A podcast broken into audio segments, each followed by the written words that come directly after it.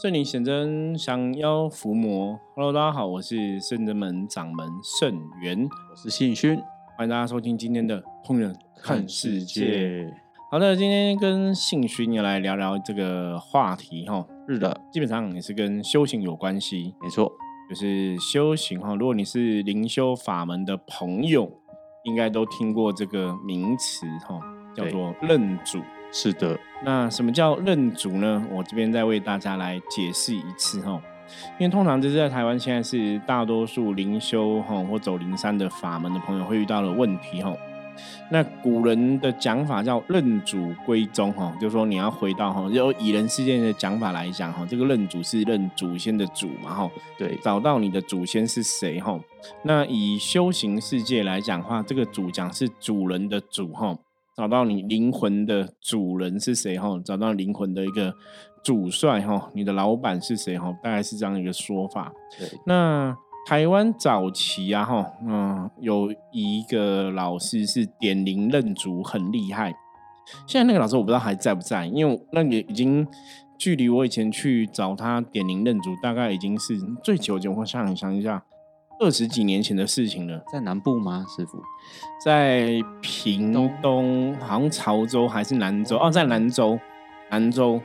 大家如果是灵修的朋友，应该有听过兰州有个点灵的老师傅。哦，可是他现在应该已经回家了啦，回去天上的家了。对，因如果没有记错的话哈，我所以我现在也不晓得是谁在点头，还是说这个老师 还在，搞不好还在，我不知道，太久了哈。可是我要跟大家讲，就是你不用特别去屏东、兰州找他了。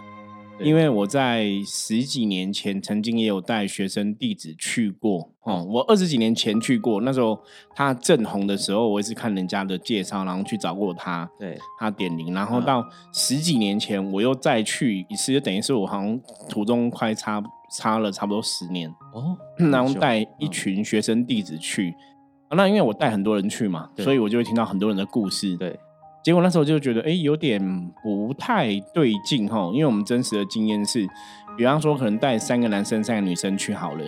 结果你就听三个男生的故事，有重叠吗？都一几乎都一样哦。王比方说可能是哪个皇帝的小孩呀，OK，或是怎么样啊，或是什么女生可能就是什么蒙古的公主啊，然后什么什么，反正就是不是王子就是公主，就每个人故事都一样，顶多只是比方说朝代不同，对，或是地方不同，对，可是内容都。九成都一样，有雷同的地方就对。对那个不叫雷同，那个只是我刚刚讲嘛，就换一个朝代，换一个换一个地区，可是内容九成八成都一样。对，那你不可能每个人的主都都是这样子嘛，或是故事都是一样嘛？对，那个就有点不太符合逻辑了吼。所以后来那时候觉得，嗯，好像比较没有什么参考的价值啦。是的。那当然，我们深圳门，我觉得后来是我们很幸运，是深圳门神明也是我们我们讲我们的主人是观世音菩萨嘛，对，寻人救苦有救兵，所以就是呃满足哈众生的愿愿的想法哈愿的这个众生的愿望就对了哈，所以我们有很多修行朋友想想要知道自己的主神是谁嘛，所以后来我有一个服务的项目，就是帮大家查灵主，对，哦，我们有这样一个服务的项目，那在。我觉得要查领主这个东西，就是如果他是你的灵魂的老板、灵魂的主帅、灵魂跟你连接很强的一个师尊的话，哈，理论上来讲，你对他会有感觉，对你不会说讲一个你没有感觉，或者说之前我们也遇过一个，他是做消防员工作，就他领主可能就是水官之类的，就是他其实会跟你的生活或是跟你的个性习性会有一些东西，就是你一定可以找到关联性。那我觉得在这个程度来讲会比较客观一点哦。早期我帮一些客人查领主也是这样子，可能有的客人我也不认识他，然后第一次来我也不知道他到底怎么样。那可是讲出来领主，你去看那个领主的一个特质，或者跟这个客人的人格特质，就会有很多是很雷同的。对对对。那当然有些人他可能没有接触修行的功课，你讲的领主他也可能也不见得那么熟。那的确哈，在修行的法门里面会这样，就说你时间到了。机缘成熟，你对这个领主才会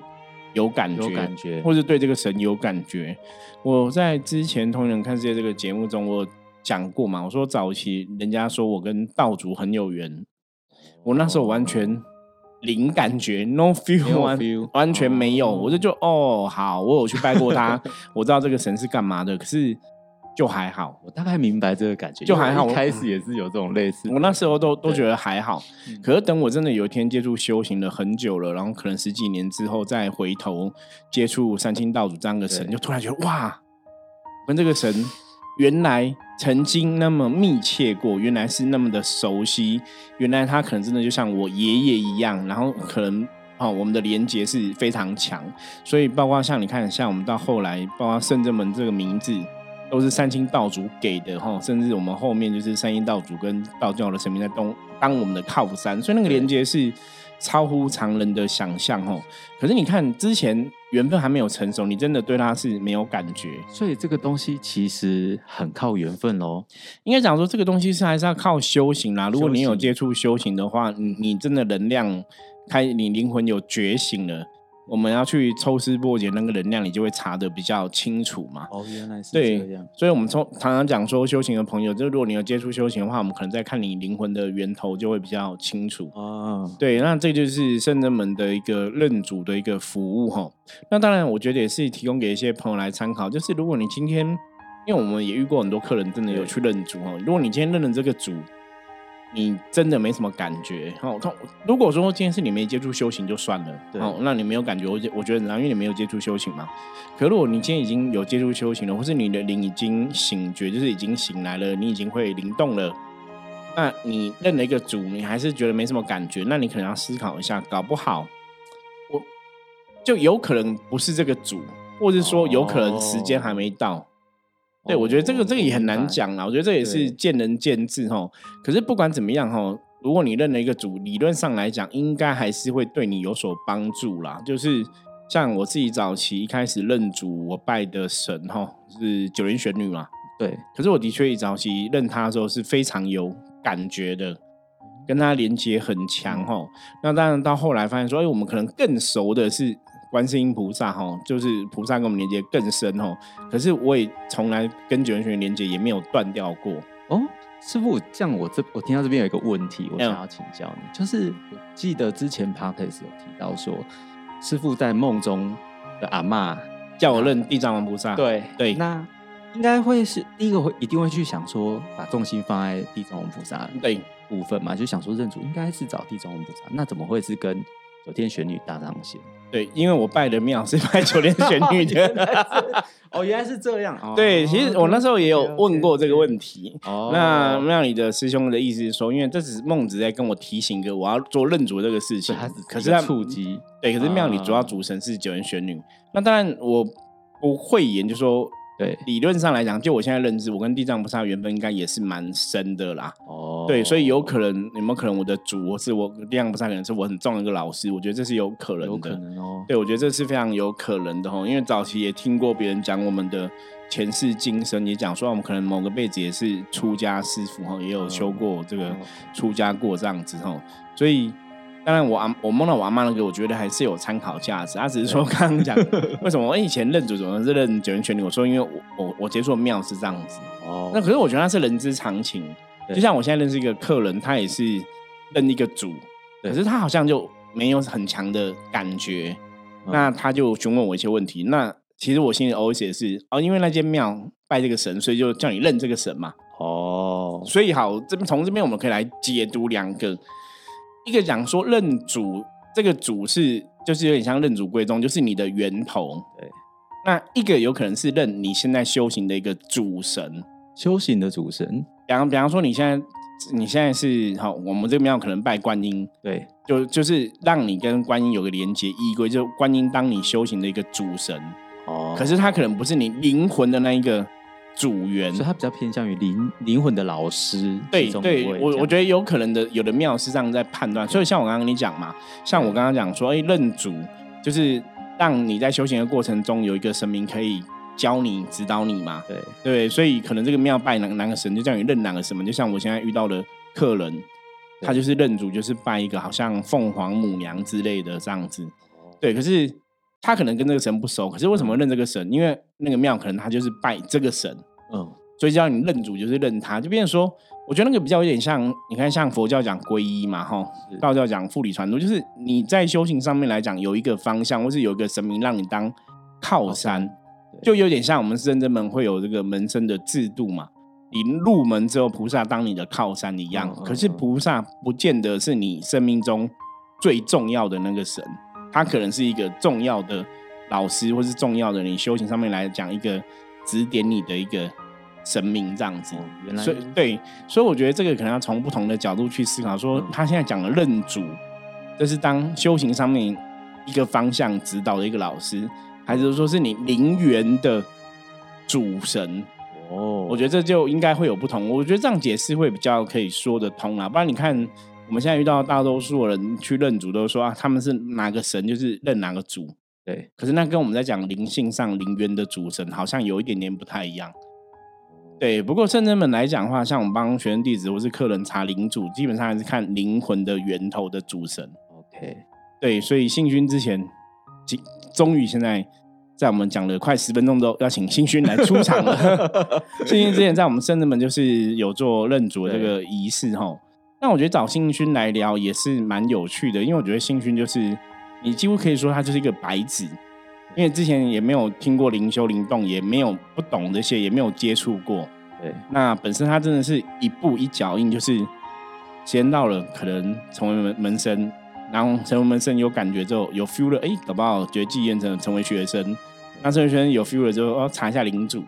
那查一下领主，再思考过一段时间之后，觉得他好像差不多了，然后再来认主。对，就是这样子。这样子，一就是一步一步的感觉，就是他呃，在我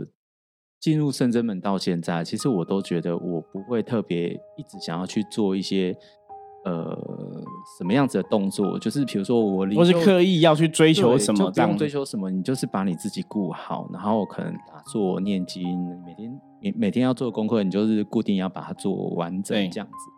所以其实并没有特别去想太多其他的东西。就是想说我现在要做什么，我说我现在是不要认主，我现在想没有没有特别刻意去追求，对，但是其实我觉得灵修一个好玩的地方，就是好像每一个过程当中都会有给你一点点的提示，那个提示很像会在你的生活中会让你发现，或者说你梦境里面会告诉你说，哎，你可能要跟你的主神或者说玄天上帝、玄天上帝多连接。对那你像对我的个性来讲，我就是觉得说啊，连接连接，我每天也在念经啊，我也在对啊，每天都在念他就经咒了，不是都在对连接了吗？对一直都在连接，可是他就是一直会有梦到什么东西，然后我就会把这个梦可能来问师傅，或者问其他的师兄师姐，然后他们听到都会说，嗯，那你要跟你的玄天上帝多连接啊，跟神明多连接啊之类的，这样，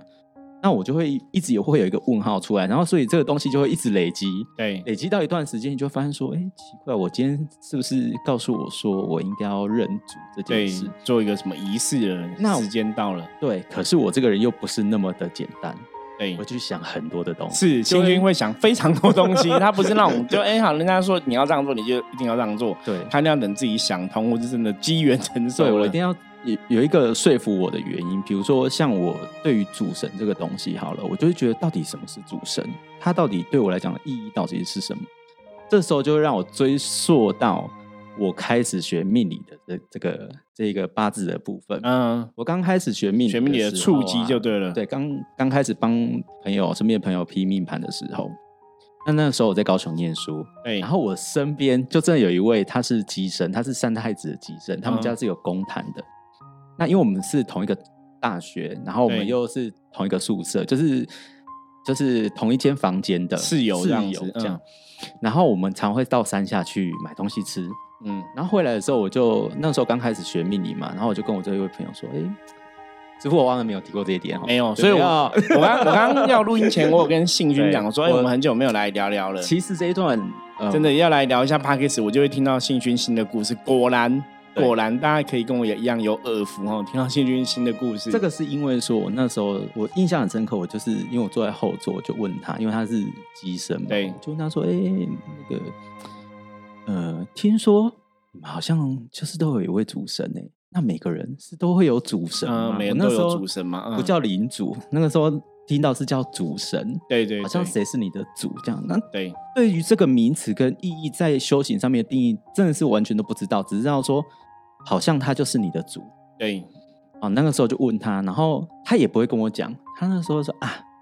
你时间到你就知道了，真的就是这句话。嗯通常修行人都会这样讲。对这句话，我觉得在我们以前追寻的过程中，我大概听了不下一百次吧。对反正时间到就知道。就回头跟我讲啊，洗干搞力的灾。对，你知道吗？其实我现在偶尔也会跟人家这样讲，但是我这个人就是我会跟人家回，我就说哦，你赶快跟我讲，我真的很想知道。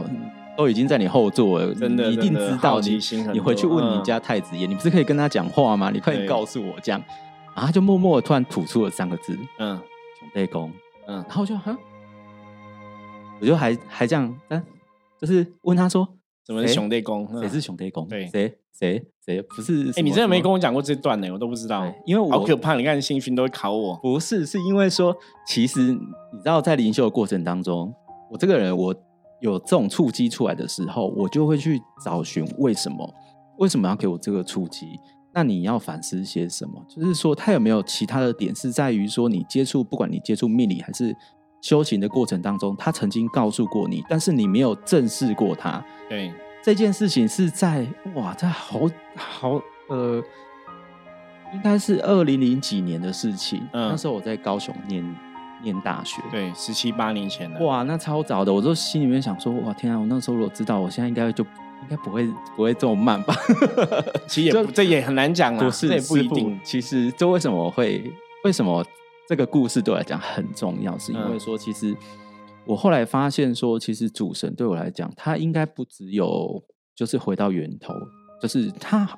告诉我一件事情，就是他就是一个回家的路，对，方向，一个方向。嗯，可是那个家到底在哪里？你要往哪边走？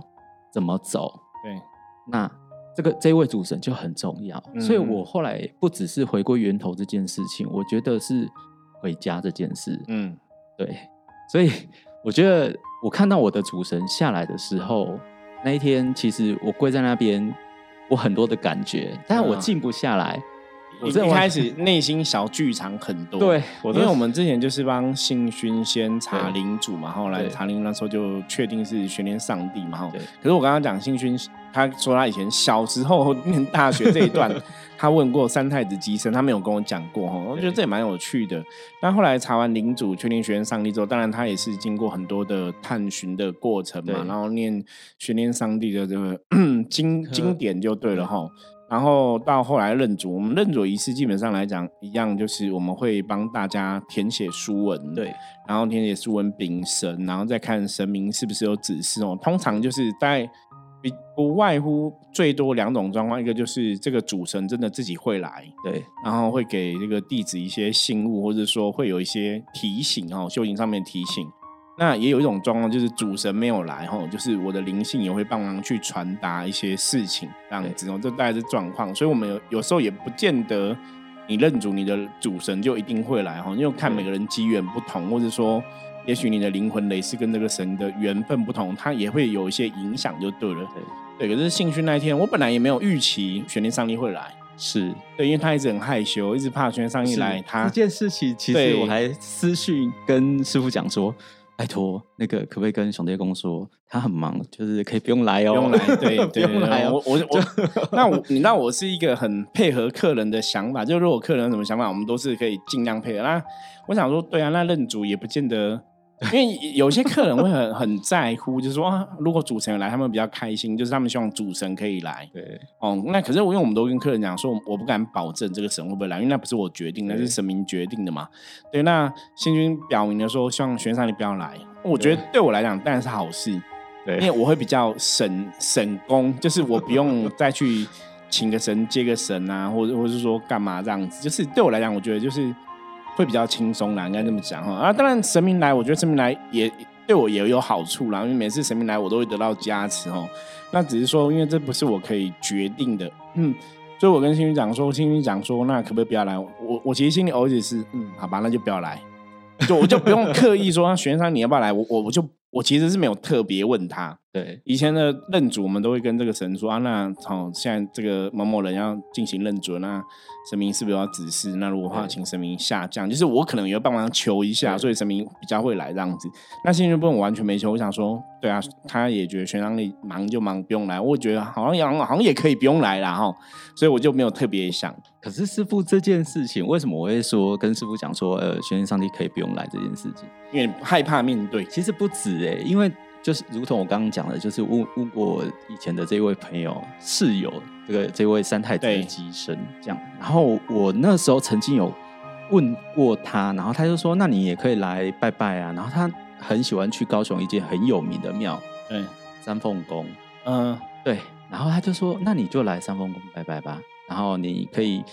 你可以就是跟太祖雅讲。对，那我我这个，因为我拜拜是，就从小就是只会拿那三炷香，然后跟着拜，你也不知道怎么拜道理。嗯嘛那你说走进庙里面，你要怎么拜，你也不知道。那对我来讲，我走进庙，我还会害羞那一种，嗯，就觉得庙很大，那你要从哪里拜啊？就是不晓得怎么做。啊，拜错怎么办？会不会被人家笑啊？这他脸皮又很薄，然后对，脸皮太薄，这是真的。哦，同意。这 就是就是有偶包，你要去哪里拿香？他拿错会不会被隔隔壁的那些被人家笑被人家说嗯啊，你这唔白你干牙哭对对白什么的。那我其实那时候真的是有想过，就是你开始学命理的东西，那好像我们也应该是不是要了解一下神明的世界？对曾经哦，嗯，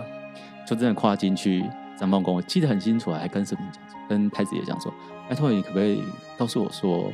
呃，到底主神是什么？然后是不是我主神啊？还是我主神是谁啊？你要不要来告诉我这样子？对，然后香就藏去，也就走了。我也我也不知道怎么问啊，所以是这东西到底要怎么怎么找到答案也不晓得。所以其实因为那一段时间过后，其实我对于这件事情，我想说算了，反正就是就是姻缘嘛。那时间到了，可能就会知道对，时。间到就会知道。所以你看，忘了这么这么久，十几年之后，对，所以其实为什么会跟师傅讲要就是认主神？其实我有想到这一段的故事，然后有在想一件事情，就是说，那其实我有点恼，为什么会觉得说，为什么我现在现在我才会想要回家？有十几年之后那，你怎么我曾经要找你，那你为什么不让我找？哦就是有一种就是可那个人就是为什么让我找这么久啊？就是时间就机缘还没成熟，是真的啦。所以刚师傅有讲了，就是先讲了一个机缘这个东西。对，真的机缘没成熟，那先跟你讲，你也觉得哦还好哦，原来我主神是你哦，就这样子。其实你也不会想太多，可能当下会这样哦。对，因为可是等你真的在接触修行，你再回头看这个东西，你你感觉会不不太一样了。没有师傅，其实我第一次，你记不记得我上次讲说我去玄天上帝庙的时候，对，我看着那个神明，其实我不知道他是谁，我之前有嗯。讲过，然后我就想说，奇怪，为什么会有神明他是没有戴，就是披头散发也就嗯。算，然后还没有穿鞋子，然后拿拿剑，然后脚上还还有两个不同的动物，这样子，就会盯着他看很久，想说这个是什么哪一位啊？是曾经有过这样子，在还没进深圳门之前，对，对，所以当你修行到一段时间，你慢慢的接触这些各各种不同的生命之后，然后开始修行，才会慢慢的跟那个能量有接上连，接，嗯对，所以才会有感觉。我觉得是这样。的确所确，以那时候跟师傅讲说要认主，原因其实很多哎、就是有这一些故事在我脑中绕。那我也去想说认主的意义到底是什么，所以我才会下定决心跟师傅说，好像时间到了哦。那可是他可以不用来，没有关系。对，后来后来真的，其实我有有时候认主，我们也不想要花多少时间呐、因为我们就是会看当事人的状况嘛。比方说，像星勋已经会灵动了，有的是说可能等他的灵气运起来，跟神明有所连接的时候，可能仪式就可以进行哦。比方说，神明给个信物啊，还是怎么样？对，那那天在等信勋的过程，就是让他跪跪蛮久的。其实就我其实我在跪的过程当中，我还蛮，因为一方面一开始心很乱，然后其实师兄姐一一直用各种不同方法对让我静下来要静，嗯，跟领主才会有连接。对，其实那个时候，呃，我觉得在认主之前，其实有很多的呃莫名其妙的一些，比如说我从哪里来，或者说我应该回哪里去，然后为什么这一个这一辈子会下来，我有什么任对务这件事情，其实他就会好像呃，慢慢的就好像会让你知道，可是知道了又很没有来由的让你知道，因为你知道之后，你无从查证这个东西到底是对还是不对，所以所有的东西得到在你脑中浮现的时候，你只能把它记下来，先放在旁边等着，看有没有其他机会来印证它。对，这这个是一个很好的方法啦。可是这我们常常讲无形世界的感应哦，很多时候你真的如人饮水，冷暖自知，就是你只能问自己，你跟别人讲，别人也很难去了解。那自己怎么去印证哦？通常我还是那句老话，如果它是真实发生过的事情，也许我们的灵魂深处是会有感觉的或。许会有感觉，对，那你只能相信自己的感觉啊。那我自己当下会觉得说，其实，在灵修或者修行的世界，其实我很不喜欢去感觉对或者去感应什么，特别去